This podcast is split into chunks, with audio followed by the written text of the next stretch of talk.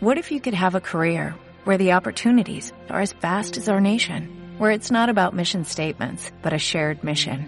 At U.S. Customs and Border Protection, we go beyond to protect more than borders, from ship to shore, air to ground, cities to local communities. CBP agents and officers are keeping people safe. Join U.S. Customs and Border Protection and go beyond for something far greater than yourself. Learn more at cbp.gov/careers. Bienvenidos al podcast número 73, tercera parte de Crónicas Gumba.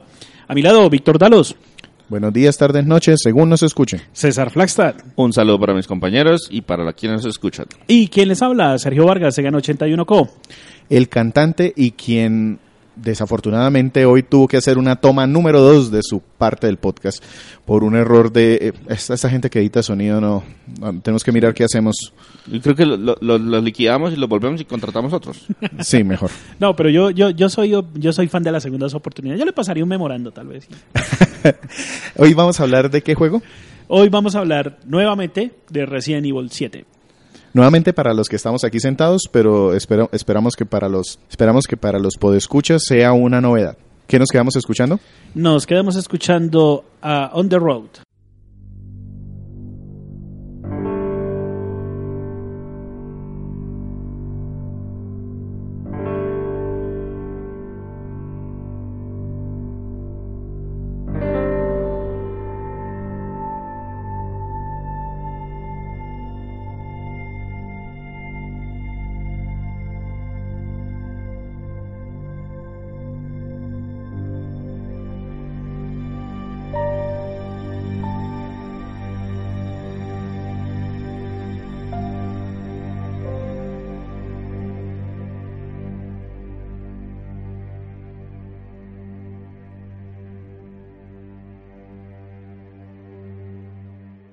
Sergio, Resident Evil 7 es un juego del 2015 que salió en qué consolas? Salió para PlayStation 4, eh, Steam y, si no Xbox estoy One. mal, Xbox One. Listo. ¿Por qué lo traes el día de hoy y de qué nos vas a hablar antes de entrar en el juego ya de lleno? Listo. Eh, ¿Por qué lo traigo el día de hoy? Porque nos estamos en la temática de octubre, que son los juegos de terror. Eh, y pues es ese juego que marca un cambio en la franquicia de cómo se venía Ma- llevando marca, un, últimamente. marca un retroceso positivo en la franquicia, Sí. diría yo. Sí, es Pero un correcto. cambio también importante, algo que nunca se había visto en la franquicia que hablaremos más adelante. Es correcto. Entonces, eh, antes de avanzar con el tema de la historia del argumento del juego, eh, me gustaría hablar un poco del desarrollo del mismo. Entonces, eh, el juego como tal lo empezó a desarrollar Capcom a partir del 2013. Eh, el juego tuvo diferentes temáticas en, su concepción. Habían pensado en hacer como una continuación de lo que era el Resident Evil 6 en el sentido de la trama, en el sentido de, cómo iban a trabajar el tema de la jugabilidad. Yo creo, que, al- yo creo al- que eh, ah, vale la pena ahí hacer un pequeño paréntesis y es que los primeros tres Resident Evil eran juegos puros, duros de supervivencia y horror. Exacto. Eh, poquitos recursos, eh, combates limitados. Movimiento reducido. Exactamente. Con Name Verónica, digamos que entra dentro de, esa, dentro de ese campo, pero a partir del cuarto juego empezaron a dar un pequeño giro hacia la acción. Entonces en el cuarto todavía se siente el terror, pero la forma como controlo el personaje me permite que haya un poco más de acción. Con, el, con la quinta entrega siguieron con el tema de la acción y ya, ya nos ya la supervivencia y el horror quedó como un tema anecdótico porque los enemigos son monstruos. De resto el juego es prácticamente un título de acción. Tanto la quinta como la sexta entrega tienen esa, esa particularidad y pues ya la gente los seguidores de antaño no le tenían el mismo cariño Exactamente. A pesar de que el quinto y el sexto fueron super vendedores, la gente se quejaba de precisamente eso, que eran juegos que habían abandonado lo que era el Resident Evil como tal, el tema del survival horror. Pues es que es un tema de, de gustos. Si a usted le dice, no, venga, vamos a vernos una película de acción, pues va a haber mucha más gente que dice, listo, yo me les pego. Vamos a vernos una película de terror, bueno, de pronto no me interesa o me da miedo o no me gusta que me asusten en el cine, etcétera, etcétera. Entonces, pues claro, la capacidad de vender de un, de un Resident Evil 5 o un Resident Evil 6, que eran prácticamente pura acción, era más alta, pero eso no necesariamente puso felices a los fanáticos, a los fanáticos de, la, de la franquicia. Exactamente. Entonces, viendo esa, esa retroalimentación que recibió Capcom con, el, con la última entrega, además de que esa entrega la dividieron en partes donde cada personaje de, de, de la saga tenía un, digamos, una modalidad de juego diferente y ocurría en diferentes lugares del mundo. Eh, Esa sexta entrega tenemos un problema porque es lo suficientemente nueva como para meterla dentro de un podcast, pero también es demasiado vieja como para dedicarle realmente un podcast. De pronto más adelante le, le sacamos una reseña. Y efectivamente son como tres historias diferentes y cada historia se juega un poquito diferente. O hacemos algún programa de esos juegos que tuvieron problemas. y sí, podríamos hacerlo. Juegos que, que traicionaron su franquicia. al recibir la, tra- la retroalimentación de, de todo esto que pasó con Resident Evil 6, Capcom lo que decidió fue ver otra forma de, de abarcar esta franquicia. Contrató equipo nuevo, eh, decidieron como revivir un poco lo que era la, franquicia, volver otra vez al tema del survival horror. Y aquí hay un dato muy interesante para los que desarrollan videojuegos. Y es que las primeras, eh, digamos, tuvieron la primera concepción, les pareció muy buena, contrataron un, contrataron un guionista nuevo. El guionista es un americano que se llama Richard Parsi. Entonces, la ventaja de tener un, un guionista americano es que abordó un poco más y con conocimiento de causa todo lo que es la cultura un poco occidental. Sí, porque este juego, adelantándonos, se ubica o se desarrolla eh, totalmente en el continente americano. Pero eso sucedió en casi todos los juegos. Sí, pero digamos que eso es como... Ciudad la- Mapache queda en el continente americano. sí, y- pero no deja de ser un- una visión como muy japonesa de cómo es esa ciudad. A pesar, o sea, se basa más como en las películas serie B. En cambio, en este caso vemos estos pantanos más típicos que se ven Exacto, mejor descritos. En y- las películas de serie B, pero de terror de acá. de acá, sí. correcto. Entonces, eh, al darse esa concepción de Richard Piercy, se nota un cambio en lo que es el tema del survival horror. Volvemos otra vez a lo que era inicialmente Resident Evil. Desarrollaron lo que eran las escenas principales y como nota curiosa, la primera versión de Resident Evil 7, más o menos como lo conocemos, la hicieron en Unity. Ya, o sea, hicieron un prototipo Hicieron un en un motor que es relativamente fácil de programar Es correcto. y ver si funcionó. Es correcto. Ahí, se not- ahí lo que hicieron fue como establecer las primeras mecánicas del juego, ¿sí?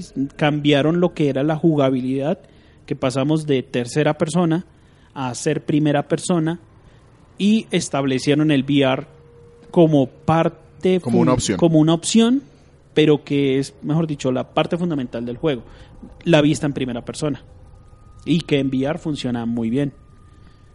Entonces, pasamos de, de con, en el desarrollo, ya después lo establecieron en el motor propio del juego, que es el Resident, el, el Resident Evil Engine, que ya es propio de, de Capcom, bueno, siempre ha sido propio de Capcom, sino que lo están aplicando a toda la serie de Resident Evil, que como lo mencionó César en el podcast pasado, también fue aplicado a la última entrega, que fue el Resident Evil 2 Remake, bueno, remake entre comillas, y No, no, no, sin comillas. Lo que pasa es que, lo que, pasa es que no tiene la palabra rene- Entre remake en el nombre. Entre paréntesis 2019. Exacto. Entonces, ese motor lo, lo utilizaron ya para, para, digamos, para ponerlo ya como tal en, en toda la saga. Finalmente, para cumplir como su tradición de los juegos de Resident Evil, pues lo liberaron en, en principios del 2015 y lo tenemos ya con nosotros. Ya, ya, pues el- lo, lo terminé jugando recientemente para traerlo al podcast. Listo, pasémonos entonces a la historia de Resident Evil 7. Nosotros de los juegos anteriores tenemos un trasfondo de una compañía que hace experimentos, que afecta a ciudades La enteras. mega farmacéutica Umbrella Corporation. Aparte que hay... Que existe en la eh, vida real, ¿no? O sea, sí, hay una farmacéutica que se llama Umbrella, pero pues, la fundaron mucho después. Aprove- aprovechando el hype, yo creo. Pero yo no compro nada que vendan en un Bailacro. El tema aquí es que eh, también eso está ligado a un tema de invasiones, zombies a ciudades, porque casi todos los juegos tienen algo de eso, o por lo menos a facilities, o... o- Un riesgo biológico, más que todo. Exacto. Es más que todo. El nombre en japonés de la franquicia es Biohazard, que cuando quisieron traerla a América no pudieron precisamente porque esa palabra no la podían ponerle trademark en, en- en Estados Unidos. Entonces tenían que cambiarle el nombre y terminamos con Resident Evil. Y el tema de Resident Evil es porque la primera saga de la franquicia se desarrolló en una mansión y a algún ejecutivo de Capcom se le ocurrió la idea de que debía de ser Resident Evil. Sí, pues prácticamente puede ser como un hotel y algo así. Sí, Pero a lo que yo iba con esa introducción es cómo se ajusta, primero cuál es la historia de este juego y cómo se ajusta a esa franquicia de la farmacéutica maligna y todo eso. listo. En resumen, ¿por qué es un juego de Resident Evil y no por y no PT. eh, sí? El tema con Resident Evil 7, inicialmente no, lo- no, no hay una conexión directa con los eventos anteriores. No hay ninguna, no hay ninguna mención como tal. Como empezamos un, un personaje nuevo diferente a los de la franquicia, aquí no está, no tenemos una relación directa con Leon o con o con Claire o con Sí, no con- están Chris, estados. Chris o Jill, alguien. no, no, no hay una relación directa con ellos, eh, por lo menos en todo el juego hasta- Y yo creo que eso es en parte porque en la sexta entrega trataron de cerrar como todas las historias. Entonces ya Wesker no es importante y Umbrella ya no es importante y mejor dicho, cerraron los cabos sueltos y aquí tenían prácticamente que empezar de cero. Es correcto. Acá nos encarnamos en un personaje que, en, en un personaje que se llama Ethan Winters. No le vemos la cara, porque pues como es una vista en primera persona, casi todo el tiempo no, bueno, mejor dicho, todas las veces que uno trata de buscar un elemento reflejante, no le ve uno la cara, entonces pues suponemos que somos nosotros.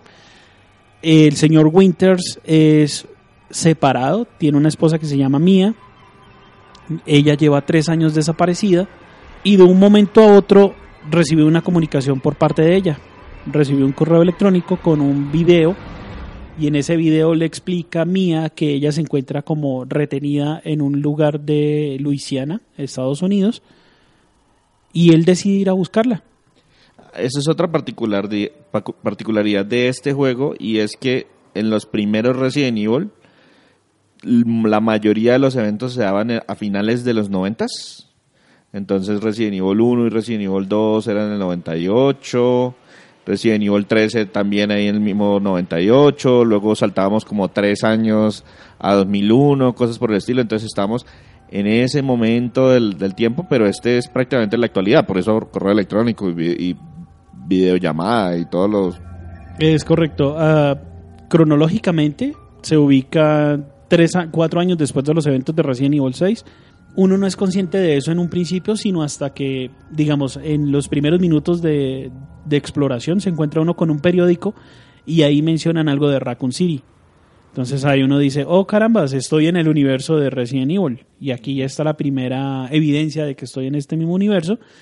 Eh, Ethan Winters llega a la ciudad de Dulby, Louisiana. Eh, disculpen mi inglés. Al llegar a Dulby, él va directamente a una mansión que se encuentra en las afueras de la ciudad. No es ni siquiera, es zona muy rural.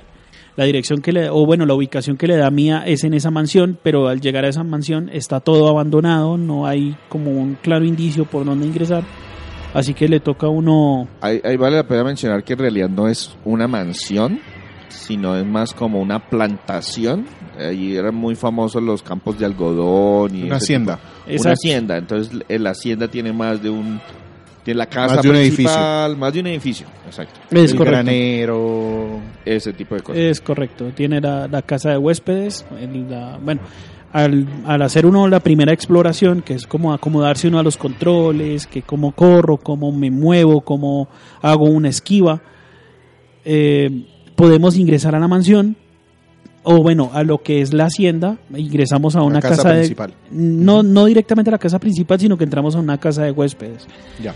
Y ahí tenemos los primeros elementos de, de digamos que de, de terror psicológico, porque aquí nos encontramos con cosas desagradables, eh, comida podrida, eh, el ciudad- eh, eh, esta parte de la casa está muy, muy descuidada, entonces, y como lo estamos viendo en primera persona, todo es muy real, es, tiene ese, O sea, esa estética no realista. es tanto que al principio nos asusten con los con los saltos típicos, sino que nos empiezan a hacer sentir incómodos. Es correcto. Recibimos toda ese, digamos, esa información de que la comida está podrida, no hay un encuentro directamente con un ente biológico o un Como zombie verse un capítulo fantasma. de esos de acumuladores. Eh, sí. Más o menos donde cualquier cosa te da asco, o sea, levantan cualquier cosa y ¡ah, qué asco! Más o menos es así. Ahí tenemos el primer encuentro con Mia. Entonces, eh, nuestro personaje como que siente un cariño por ella, fue la ex esposa, bueno, cualquier cosa. Pero ella está como poseída.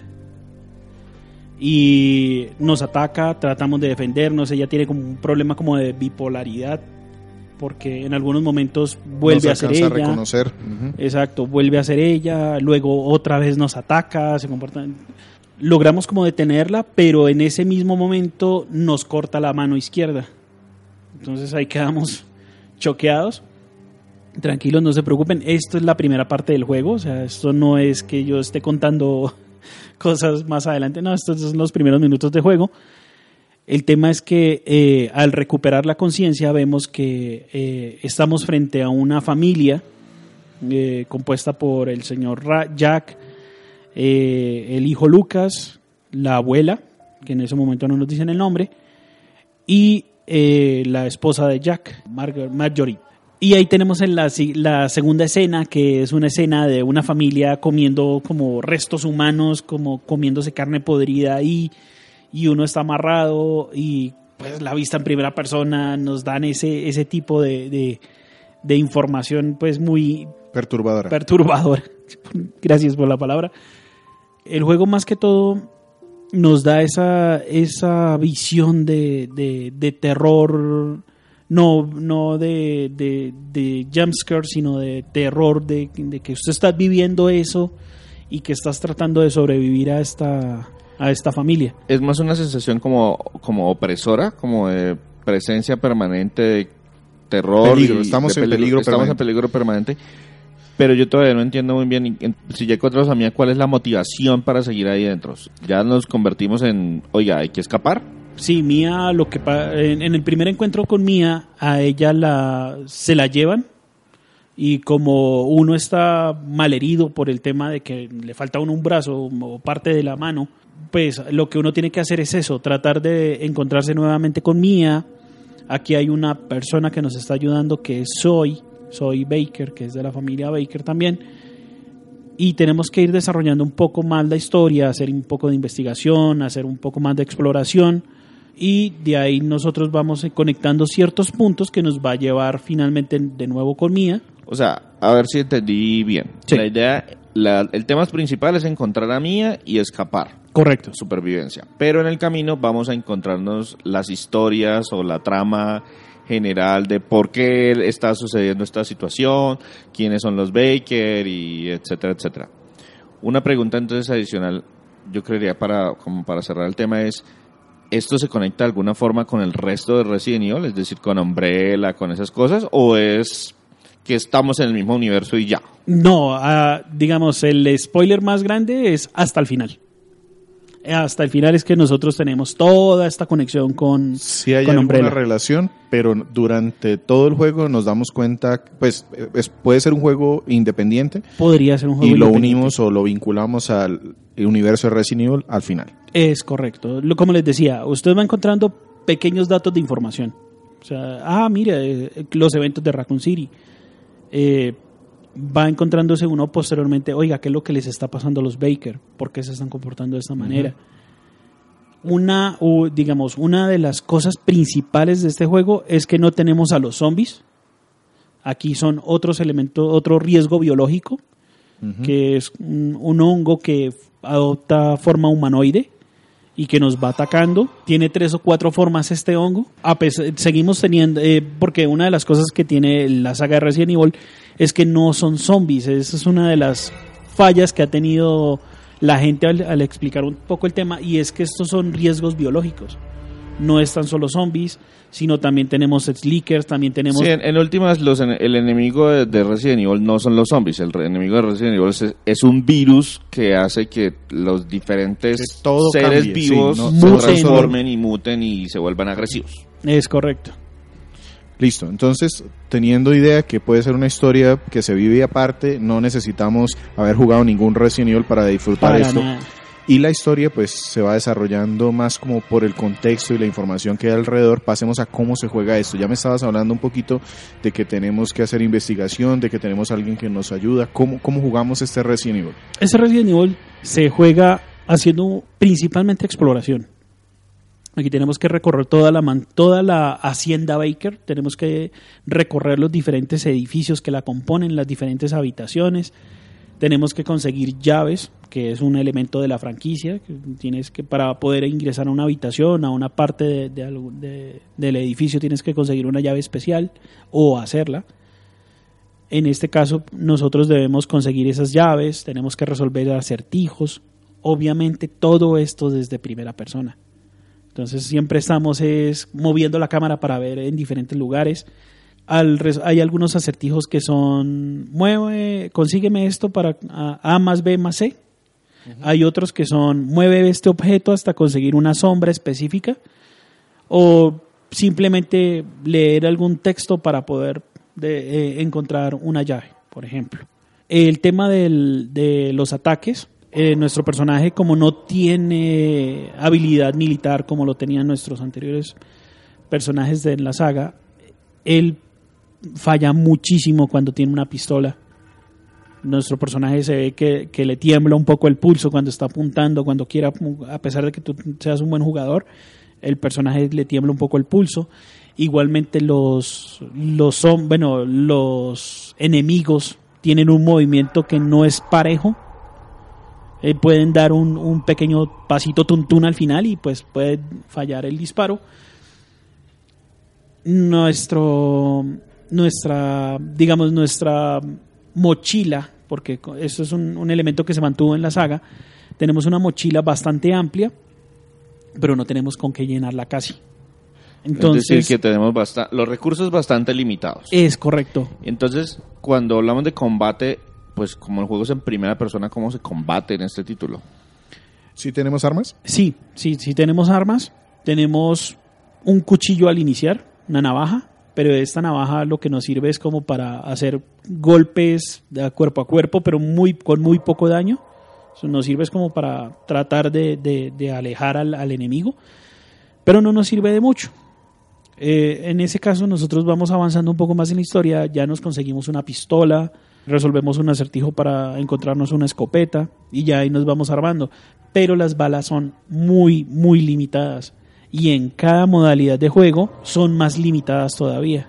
Entonces nosotros tenemos que saber muy bien apuntar y disparar, porque aquí tú puedes vaciarle todo un cargador a un, a un ente biológico, si no sabes apuntarle, puedes gastar todo un cargador y se perdió. O sea, no le Pero hicimos entonces nada. si me gasto ese cargador que ya me morí, Eh, no, puedes utilizar el cuchillo o escapar, porque eso es otra también otra cosa. También puedes escapar del, de- del este, pero como estos enemigos bloquean partes del escenario o, o necesitas, por ejemplo, acceder- eh, seguir a la siguiente puerta, pero pues ellos están ahí al frente, eh, pues nada, tendrás que buscar otra forma de, de- de- de cómo tratar de vencerlos.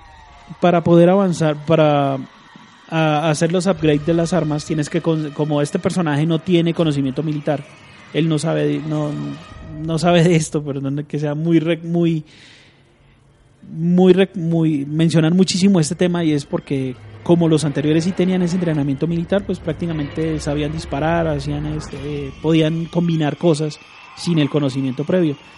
Para este, en este caso se agregó una modalidad diferente y es conseguir los planos para poder arreglar esas armas. Entonces, si quieres mejorar la escopeta, tienes que conseguir los planos para poder mejorarla. y se requiere conseguir esos planos o es simplemente, oiga, pues si yo quiero avanzar más fácil o quiero eh, mata- eliminar los enemigos de manera más sencilla, voy también a buscar los planos y luego hago las mejoras. O yo simplemente podría ignorar la búsqueda de esos planos y continuar. O puede- son algunos obligatorios. Hay algunos obligatorios, como por ejemplo el lanzallamas. Hay otro, otra elemento Mecánica, otra mecánica. mecánica, sí, que es las matas y el, uti- el utilizar elementos de, del juego. Eso es, eso es, eso es clásico, clásico, clásico de Resident Evil y se conservan las mismas tres. Tenemos las verdes que nos curan un poquito de salud, las rojas que no sirven para nada menos de que las mezclemos con las verdes y las azules que nos quitan el veneno. No, aquí solamente nos encontramos con las matas verdes, pero las podemos combinar con pastillas. Y esas pastillas refuerzan o las hacen, hacen un medicamento mucho más fuerte. Entonces con eso nos podemos curar. Mm, Tenemos un, un reloj que es como una pulsera y esa pulsera nos va dando el ritmo cardíaco. Entonces cuando estamos muy jodidos, primero la pantalla se pone como se pone con elementos de sangre y el, el reloj nos va dando una raya roja y esa raya roja es la que nos va diciendo qué tan mal estamos. Al, al utilizar los medicamentos, pues recuperamos nuevamente nuestro, nuestra salud. No es que haya, y eso es muy bueno para la inmersión, no es que haya indicadores en la pantalla, todo es ahí cuando lo necesitamos ver. Exactamente, y como, como siempre tenemos a la, a la vista nuestro reloj, pues digamos que está muy bien camuflado en todo el, en todo el- en esta vista en primera persona. Muy natural, por decirlo de alguna manera. Eh, podemos utilizar, al, eh, como les mencionaba, aquí hay un elemento nuevo, son las pastillas. Entonces hay unas pastillas y unos elementos químicos que nos sirven para mm, combinar algunos objetos. Entonces tenemos, eh, conseguimos un poco de, este elemento químico, lo combinamos con otro y obtenemos tenemos balas para la pistola o tenemos cartuchos para lanzallamas. Entonces eso nos ayuda. Y hay un elemento adicional que es un psicoactivo, que al consumirlo por un periodo limitado de tiempo podemos ver eh, cositas adicionales. No, bueno, no es que las podamos ver, solo que nos marcan en, en nuestra visión. No, no como una vista detective, ni como una vista de supervivencia, de Tomb Raider, sino que vemos más allá lo evidente y nos pone marcadores. ¿o funciona? Exactamente, nos pone unos marcadores entonces, y estos marcadores atraviesan paredes, entonces nos toca como ir mirando en el piso, ir mirando en, en diferentes lugares, recorrer muchas, no, no es muy lejana la, la visión, pero sí nos toca recorrer mucho y estar pendiente del escenario para encontrar esos, esos adicionales que él nos está marcando. Aparte, ¿tenemos más modos de juego o es solo Eh, pasar la historia? Eh, el- la mecánica, el principal es pasar la historia. ¿Es muy larga? No, son más o menos unas 8, 9 horas de juego. Es corto el juego, pero tiene mucha rejugabilidad. Eso no es tan corto. Para ese tipo de juegos no está corto. Yo me acuerdo que los primeros Resident Evil Sí. los terminaban dos, tres horas. Tres horas, sí.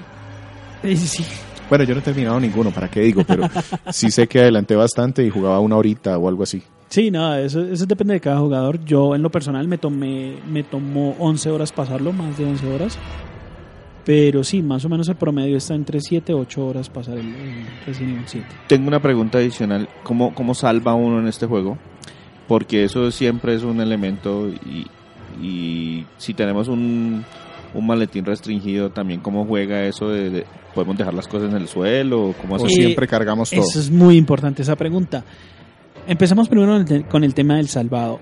En las sagas anteriores o en los primeros juegos de la saga, uno tenía que conseguir cintas para en una máquina de escribir grabar nuestro nuestro avance. Aquí lo que nos encontramos es una máquina grabadora y ahí grabamos nuestro avance. En el modo de juego normal no hay límite. Grabas tu vas a tienes una cantidad de slots y ahí vas guardando tu avance. Hay salvado automático que nos permite como en el caso de que muramos en cierta parte, pues volver volver automáticamente a ese punto. Pero Más o menos como hicieron en Resident 2, es decir, cuando me voy a enfrentar a un jefe, como hay una alta probabilidad de que me muera, ahí ya ponen un punto de salvado. Exactamente.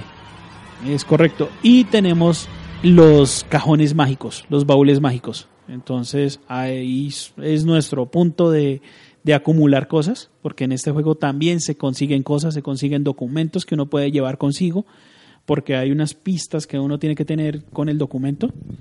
Entonces, eh, luego ya después podemos ponerle en el baúl para que se vayan acumulando ahí en el, en el, en el, en el mismo y poderlo reutilizar más adelante. Esos baúles, como explicamos en el podcast 73.1, cuando hablamos de Resident Evil 2, son un baúles en que usted mete cualquier cosa y en cualquier otro baúl que usted encuentre dentro del juego, automáticamente puede sacar esa cosa. O sea, usted puso algo aquí en el baño, en el baúl, y resulta que en el tercer piso de la segunda mansión usted abre el baúl y ahí está lo que puso. Es correcto. Y con el tema de cómo ampliamos nuestro backpack, pues vamos encontrando más, mm, digamos, una mochila que nos da un poco más de espacio en nuestro backpack y ahí podemos meter muchos más elementos. Pero como les digo, las cosas aquí son bastante limitadas. Entonces van a haber espacios donde tú vas a llenar muchas cosas y que finalmente vas a tener un espacio vacío porque no... No, No, estamos vas- tan limitados como en otros. Exactamente. Este juego también tuvo DLCs para complementar la, el paquete inicial, pero entiendo que no son indispensables, no, no, digamos que no es que yo deba tener los DLC para disfrutar el juego, o sí. No, no son necesarios. Son aproximadamente 6 DLCs. Entonces son, son diferentes modalidades de juego. Conseguir comida para darle comer a un personaje del juego. Ya. Eh, sí hay dos que sí amplían un poco más la historia, pero son corticos. No, no profundizan muchísimo, pero son corticos. Yo acabo de recordar un elemento muy importante de la jugabilidad. Y es el tema de que uno encuentra unos cassettes de video y esos cassettes son partecitas de historia que uno puede jugar. Entonces ahí nos cuenta la historia de una persona X o de un grupo de personas X y vamos a desarrollar una partecita muy importante de la trama. Entonces no son obligatorios. Hay uno, hay uno que no, hay un par que no son obligatorios. Puedes pasar el juego y no pasa nada. Pero hay uno que sí es parte importante de la trama. Entonces eh, con esos, con esos cassettes uno tiene que encontrar un VHS para poderlo poner y ahí jugar esa partecita de la trama. ¿Puedes pasar el juego sin jugar eso? Hay uno que sí es importante. Incluso es obligatorio, no, no tanto que sea importante para la historia, sino que es obligatorio. es obligatorio. El resto sí ya los puedes pasar. Ese obligatorio es como para darle una muestra de cómo se juega eso. O sea, miren, hicimos esto también. Ahora, si quiere buscar los otros, ya es cosa suya. Es correcto. Listo, pasemos entonces al aspecto gráfico. El primer cambio con respecto a la franquicia es la mm, vista en primera persona. Sí, Me dices que esto está hecho con el motor propio de Capcom. es correcto. Que ellos bautizaron el Resident Evil Engine después de que sacó este juego y lo han, lo han reutilizado por el momento solamente para Resident Evil 2, el remake del 2019. Y parece que también lo están utilizando para un proyecto que en este momento está como pues ya anunciado que es el Resident Evil. Project, que es un modo algo así como un eh, un versus por equi- un equipo contra un individuo es asimétrico. Parece que también utiliza el mismo motor gráfico. Entonces, ¿cómo, ¿cómo vemos Resident Evil 7? Lo vemos eh, en una temática muy realista. O sea, el arte que eligieron, el arte realista. es muy realista. Además que recrean muy bien la zona de Luisiana, que son pantanos, que la casa abandonada, los carros abandonados, o lo, digamos, ya entrando un poco más en el gore, ya los miembros de, de Colgados. cuerpos colgados. Si, si ustedes son fanáticos o conocen varias películas de terror, cuando usted lo ve por primera vez, le recuerda a franquicias como La Masacre de Texas, como La Jeepers Casa de Creepers, La Casa de Cera, que son... Yo, yo he visto algunos trailers y he visto muy gris, muy café, muy amarillo el, el arte del juego. ¿Es así siempre? Eh, no, eh, en, un- en, una, en unas partes del juego, debido a la iluminación eh, ex- extra que tiene el juego, hay una parte donde nosotros, el, el puro principio que lo hacemos al aire libre, pues acá estamos en un atardecer donde es así todo muy ocre. Luego pasamos por el tema de la casa, que es una zona que es una casa que está con partes eléctricas, a veces iluminado con velas y llegamos a, a una parte donde es una mina, donde todo es medio oscuro. Eso, eso, eso afecta mucho el tema de la iluminación, porque si estamos en un fragmento donde tenemos velas o bombillas de las anteriores, De que- gas. de gas o cosas similares, pues todo se va a ver muy como muy amarillo. pero pues si llegamos a otras áreas donde tienen diferentes tipos de iluminación, se ve diferente. Sí. Lo que pasa es que ellos fueron como un poquito más cuidadosos con este Resident Evil en cuanto a los trailers y los videos que dieron y se concentraron en mostrarlo del principio del juego para evitar los spoilers, de tal manera que siempre las mismas imágenes que, que caracterizaron los trailers y los adelantos y todo eso son como de la misma área. Es correcto. Entonces por eso da la sensación de que todo fuera exactamente igual, pero sí hay un poquito de diferencia. Yo he visto algunas áreas más adelante y sí, sí se siente un poquito la diferencia. No del cielo a la tierra, pero porque utiliza el mismo estilo gráfico, pero sí se siente. Otro aspecto gráfico es que supieron utilizar el tema. Hay un tema, por ejemplo, que es que en, hay unos espacios cerrados y meten como una neblina y los enemigos se aprovechan de esa neblina. Entonces uno pasa por esa neblina sin, sin pues con toda la precaución del, del caso, pero los enemigos están ahí al acecho. Uno le toca mirar como por debajo de la neblina, tratar de tener una visión baja para tratar de ver si hay unos pies o algo ahí para poder pasar tranquilamente. Entonces ellos supieron aprovechar mucho esos efectos de luz o esos efectos de, de, de gas o de neblina en diferentes escenarios. Otro aspecto muy importante es el modelado de los personajes. Son muy realistas. Ah, hay uno que sí, como que te da la impresión así como de, oh, aquí hay un canibali, pero de resto son muy bien detallados son muy trabajados y prácticamente como lo mencionaba César con el podcast anterior, prácticamente uno se los podría encontrar en la calle y sí, esto es una persona real.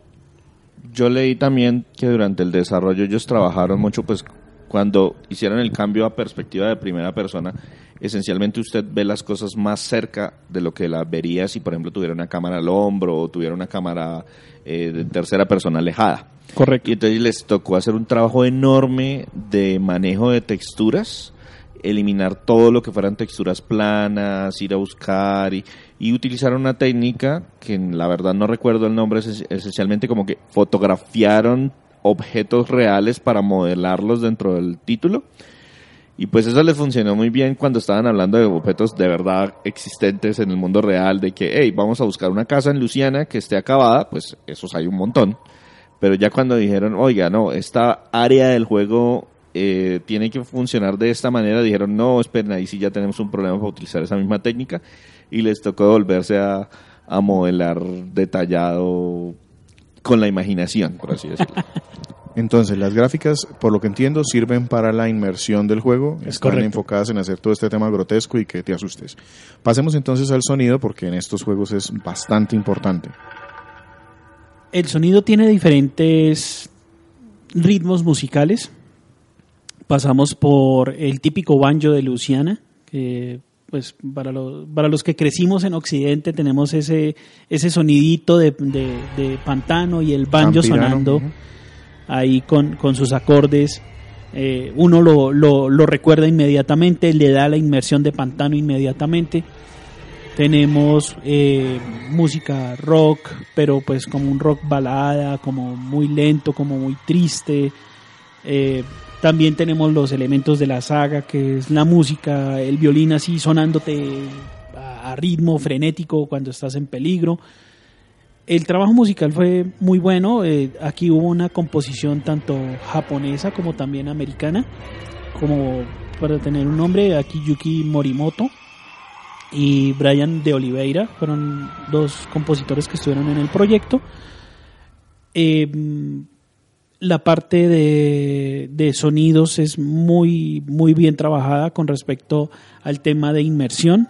Entonces podemos escuchar, cuando salimos así un poco al aire libre, podemos escuchar los ruidos de grillos, de, de chicharras. Es, muy inmersivo. Tal vez por el tema del VR, que se, eh, se trabajó muy bien eh, tanto la parte gráfica como la parte de sonido. Entonces uno tiene esa inmersión muy buena al juego. Que, por ejemplo, cuando están moviendo un cuerpo, se escuchan la- los goteos de sangre, las vísceras ahí, entonces uno tiene esa inmersión. Las voces, ¿qué tal están? Eh, yo, lo ¿En- jugué, ¿Lo jugaste en qué? yo lo jugué en inglés con un subtítulos en español porque quiero ver ese trabajo que le, que le hicieron al juego y es Y los acentos, o sea, Sí. que a uno lo ubiquen en ese en ese lugar, en esa ambientación sureña del área de los pantanos, del área de Luisiana, como que tienen como un poquito de, de penetración del francés, por como fueron Criole. exacto. Entonces eso tiene que tiene que jugar de alguna manera dentro de las voces. Es correcto. Entonces, no, no tengo el, no- el nombre de los dobladores. Yo tengo un par.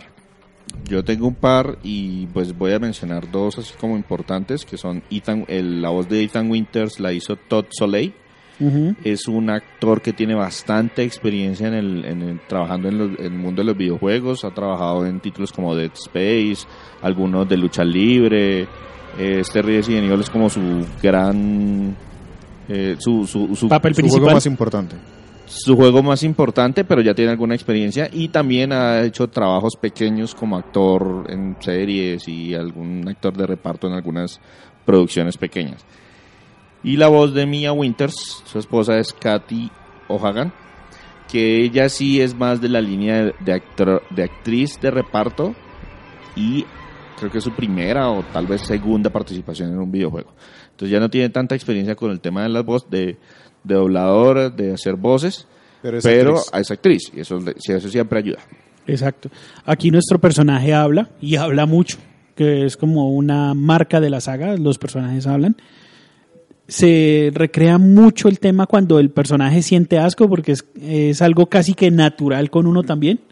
Entonces prácticamente lo que el personaje está viviendo, uno, tam- pues uno también lo está viviendo y ese asco que, que el personaje también recibe es, es muy natural, la verdad. Entonces en ese trabajo lo hicieron muy bien. Y la, el guion, el guion es bastante sólido. No es el guion de película, eh, o sea, de verdad se esforzaron en, en escribir buen, buen diálogo. Exacto. Listo. Entonces aquí terminamos el, digamos que el resumen del juego, nuestra reseña del juego. Pasemos ahora sí a nuestro resumen, a hablar de lo bueno y lo malo y lo feo. ¿Qué nos quedamos escuchando? Go tell to auntie. Till and Rory. Go, tell and Rory. Go, tell and Rory, the L.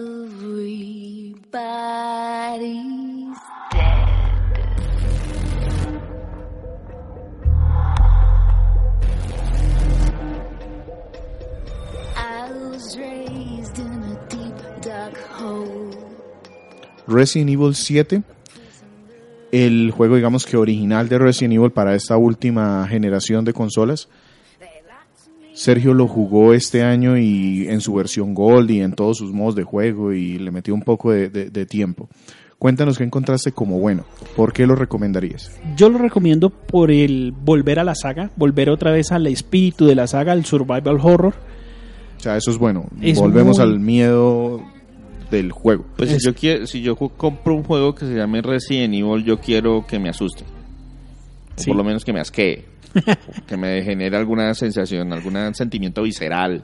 Que no sea, hey, zombie, sáqueme la metralleta y matémoslos. Lancemos una granada. No, acá tenemos otra vez ese, ese miedo a que se me acaben las balas, otra vez ese, ese miedo a que me estén persiguiendo o que yo no sea capaz de derrotar a ese enemigo. Ese es un encanto extraño porque para los que no disfrutan los juegos de terror no lo comprenden muy bien, pero es, es la sensación Es un de... gusto adquirido, es como Exacto, el café. Pero es, es la sensación de quiero seguir avanzando para saber de qué va la historia, de qué va la trama, qué va a suceder más adelante, pero al mismo tiempo no quiero seguir avanzando porque ya sé que me va a parecer una cosa horrible que lo más Sí, probable es es que, que- no sepa cómo matarla. Es lo que yo alguna vez les he dicho. Si a mí me dan la opción, yo sé que el monstruo está adelante, pues yo voy para atrás. Y no, pues este juego se trata de avance y sabe que allá está el monstruo, pero mira a ver qué hace. Avan- y, Entonces, eso está bien logrado en este juego. Y las- Sufra para avanzar. exacto, y la satisfacción al final de que usted pudo vencerlo, esa, O no. Porque hay juegos que no terminan bien. Listo, ¿qué otro aspecto tienes como positivo? el aspecto positivo, el trabajo que le hicieron a Jack Baker. Me parece que el actor se esforzó muchísimo, el, el trabajo de dirección. E- ese es un tema general, es decir, la mayoría de, de reseñas hablan de el aspecto de tanto gráficamente, co- mejor dicho, como todo como el actoralmente, exacto como que le- artístico, los actores, el actor de voz, el diseño de los personajes está muy bien logrado, pero tú quieres resaltar a uno en particular. Sí, sí, es correcto. El tema de Jack Baker, el actor que hizo de él, el trabajo de dirección fue muy bueno. Es un personaje que, eh, a pesar de que es un enemigo del juego, te queda en la mente, es muy bueno. Otro aspecto positivo es el cambio de, de giro de la franquicia. que se atrevieron a cambiar el ambiente y la línea que traían drásticamente. Es correcto. Cambi- Desde cambiar de tercera persona a primera persona y desde... disparos así. Porque... Exacto, y venir de unas ambientaciones ya, digamos que a las que veníamos acostumbrados, aquí a algo completamente diferente en el sur de La Estados Unidos. escala del juego se siente como más Lo redujeron. pequeña.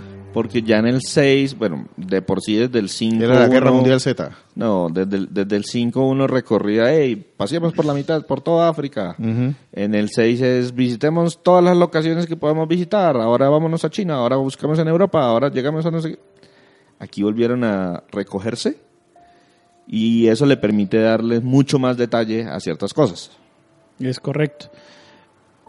El tema de que en cierta forma te recuerde un poco lo que era el Resident Evil 1, que es moverse a través de una mansión, recorrer diferentes cuartos, avanzar eh, y llegar a un punto donde, como les, les comentaba, que llegas a un punto que es subterráneo, que es la mina, y es el mismo, digamos que el mismo recorrido que tiene Resident Evil 1, tal vez para las personas que, que recién están conociendo la franquicia no lo tengan en cuenta, pero para los que tuvimos la, la oportunidad de jugar los diferentes juegos de la saga y que uno encuentra ese como ese renas- Paralelismo. paralelismo Se nota que tomaron inspiración en Ah, los primeros eso- juegos y los actualizaron. Y es un punto positivo para el fan, es decir, hay algo de fanservice en medio de toda su novedad.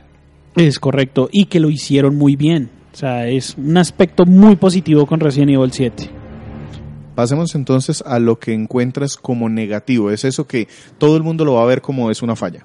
No solo Sergio, sino todo el mundo. Sí, el esfuerzo que le dedicaron a los, a los jefes, el, sobre todo al primero, que es un reto grande, el segundo y el tercero quedaron como tan desbalanceados porque cuando ya llegas a ese punto, a pesar de que nuestro personaje no tiene, salvo eh, que le puedes aumentar la salud, ese es el crecimiento que tiene nuestro personaje. Pero cuando ya llegas con los dos últimos jefes, ya tú ya vas tan. Yo lo sentí que ya iba tan poderoso que el reto ya fue como más bien como. Ah, bueno, ya sé que aquí puedo hacer esto. Pam, pam, pam. Fue, me resultaron sencillos. Correcto. Es decir, la curva de pronto muy abrupta al principio y luego se nota que no hay la misma como novedad en los siguientes jefes. Es correcto. Eso lo noté. Ese fue el único aspecto así negativo. Y ahora sí, ¿qué te molestó ya personalmente a Sergio nada más? Algo como que tú dices, bueno, es algo feo, no me gustó, pero no daña el juego. hay una decisión que uno tiene, pero ese es un tema más de, de guion, como un tema de, de historia. Y hay una decisión que tienes que tomar a mitad de juego, sí, como a mitad de juego, y es una decisión que yo, como personaje, ya sé cuál voy a hacer. Entonces, que la hubieran puesto ahí, ni me agrega ni me pone. Entonces, es como, es ese como agujero de guion que, que pues en lo personal... Algo que se hizo innecesario en tu perspectiva. Es correcto. Listo. Ya entonces para cerrar toda esta reseña de la que hemos hablado, ¿a quién recomendarías este juego primero? Este juego se lo recomiendo a todas las personas que les gusta el, el género de terror, al género de horror y que quieran probar algo diferente en el tema del survival horror. Se los recomiendo y se los recomiendo mucho. Entonces, desde el juez Gumba que nos da una categoría, ¿cuál sería esa? Uy, es difícil porque como este es un juego para un grupo, eh, no exclusivo, pero sí es enfocado a un grupo de personas, para este grupo de personas es un comprable a, ciegas. O es indispensable.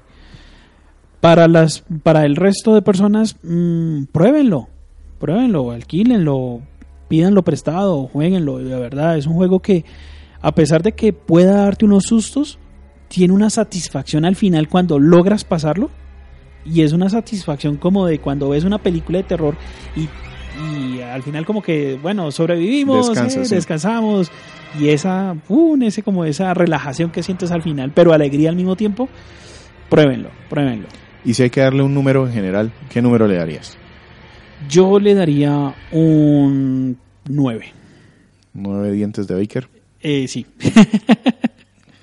Listo. Dejamos entonces ahí y nos despedimos.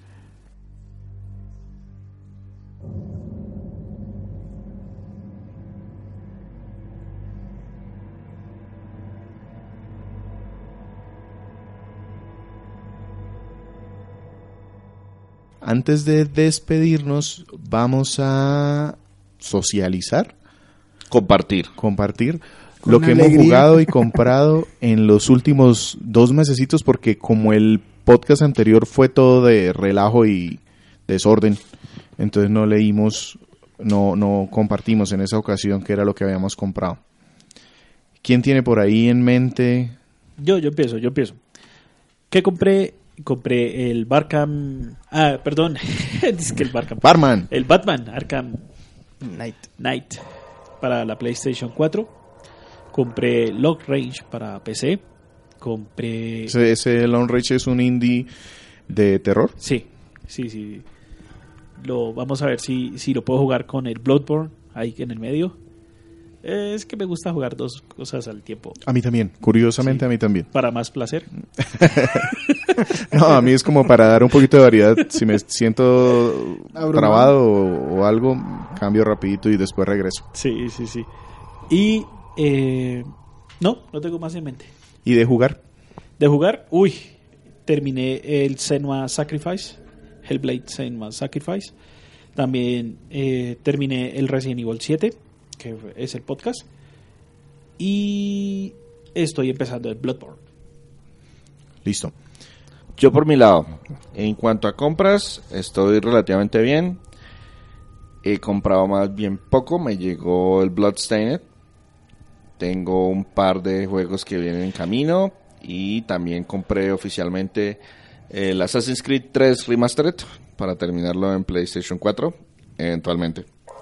Y en cuanto a terminados, solamente logré terminar Tales of Vesperia Definitive Edition, que es un juego largo. Largo. Y a las carreras me terminé el Resident Evil 2. Todavía tengo mucho provecho que sacarle, entonces todavía lo voy a estar jugando un buen tiempo, a pesar de que lo terminé, como quien dice, a troncas y a mochas. Ok, entonces voy yo. Diablos, desde la última vez que, que hablamos hay un montón de cosas. Eh, No, no he gastado mucho dinero, pero sí muchas cositas pequeñas. Entonces, en el Game Pass, por ejemplo, terminé Blazing Chrome, un juego que es una inspira em, homenaje a Contra, a los Contra, Contra clásicos. Lo terminé ayer, muy cortico, pero muy buen juego. Terminé Ori and the Blind Forest, un Metroidvania em, que de hecho pues reeditaron ahora para Nintendo Switch, pero yo lo jugué en, PC. Terminé Bloodstained, eh, Ritual of the Night, también en, en el Game Pass. En Metroidvania, también muy, muy de la época, y sí espero reseñarlo pronto. Terminé el Hollow Knight, otro Metroidvania, pero es que ese sí venía desde hace mucho tiempo porque es bastante más largo. Y bastante más difícil. Sí, me costó, me costó bastante. Es decir, pues tiene como 50 horas ahí metidas. Mientras que el Bloodstained como en 10 horas ya, ya, Ya lo había lo había sacado. sacado. Aparte en un Humble Bundle eh, me hice un daño terrible y adquirí Pillars of Eternity y Tyranny, dos juegos de estos de De 8000 horas. sí, 8000 horas y rol occidental. Terminé Fire Emblem Harry Potter, Three Houses. El, terminé dos, dos de las, pues realmente el, el juego tiene cuatro líneas diferentes. Terminó con Slytherin y terminó con los no, Gryffindor. terminé con los el, ciervos dorados, que esos vendrían siendo quién. Bueno, no sé. De Golden Deer es muy, muy buen juego. Espero reseñarlo también, pero quiero realmente sacarle más provecho a la hora de reseñarlo. Aunque más provecho es que llevo 60 horas. y compré Team Sonic Racing. Eh, porque me gustan los juegos de cars y me lo regalaron. Ah, bueno, y el juego de los cazafantasmas. Compré- lo compré, lo terminé. Nuestro podcast lo encuentran semanalmente en iTunes, iBox, Sonin Radio y recientemente en Google Podcast. También nuestra página de internet www.cronicasgumba, donde de manera semanal publicamos nuestro podcast y retroreseñas de diferentes consolas. nuestras redes sociales www.facebook.com slash y nuestro Twitter donde tratamos de permanecer un poco más activos que es arroba crónicasgumba. Sin nada más que decir, Víctor Dalos, Hasta luego. César Flagstad Un saludo para todos. y quien les habló, Sergio Vargas, Segan 81. Hasta pronto.